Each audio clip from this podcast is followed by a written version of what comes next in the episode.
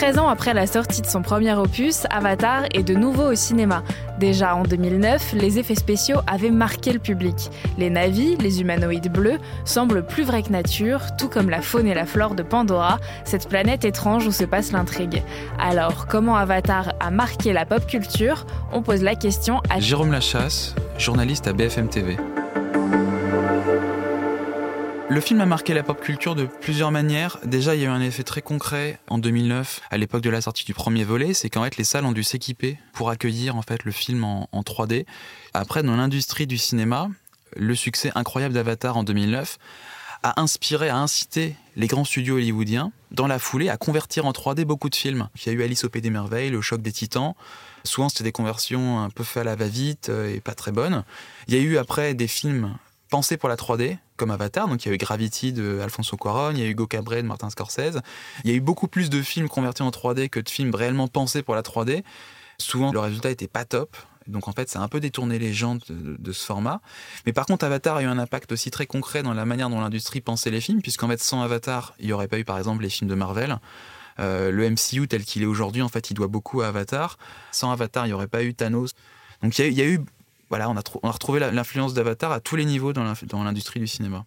pourtant, ça fait plusieurs années qu'on n'en entendait plus parler et ça avait presque été oublié. Ça n'a pas du tout eu le même effet qu'une saga comme Star Wars dont tout le monde parle, même quand il n'y a pas de nouveaux films. Qu'est-ce qui s'est passé? En fait, Avatar, les gens en parlaient, c'est juste qu'en fait, ils en parlaient dans les milieux euh, vraiment de fans. C'était pas comme les fans de Marvel et de DC qui passent la journée en fait à, à disserter là-dessus sur les réseaux sociaux. Parce qu'il y a aussi que les fans d'Avatar sont souvent des fans de James Cameron. Et donc, il n'y a pas ce truc un peu geek de commenter chaque actu qui sort.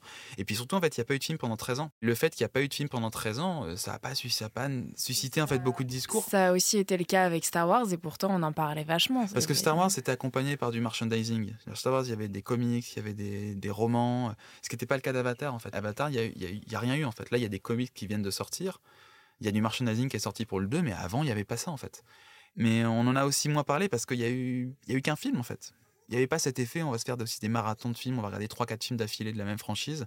Et donc ça nécessitait pas des, discussions. Par contre là, avec le deuxième film qui arrive, sans doute une version longue, le troisième film dans deux ans, ça va générer de plus en plus de discussions. Et là, on va voir vraiment l'impact que va avoir la, série, la franchise sur la pop culture. Et là, du coup, ça fait, ça pile une semaine que le deuxième film est sorti. Euh, est-ce que on peut dire que c'est un vrai succès?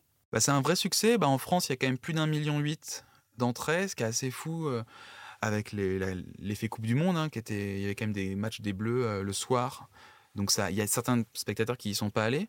Donc c'est quand même un très beau score. Et euh, dans le monde entier, ça fait quand même plus de 430 millions de dollars d'entrées. Donc c'est un très bon démarrage quand même, c'est en 5 jours, donc le milliard doit être rapidement atteint. mais ça démarre très bien.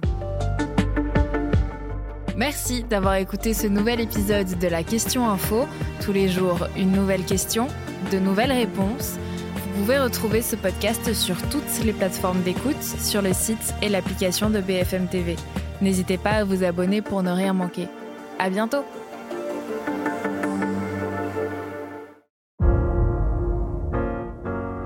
Vous avez aimé écouter la Question Info?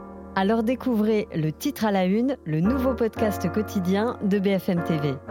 Les grands récits de l'actualité, des témoignages intimes, c'est tous les soirs sur vos plateformes préférées. À bientôt!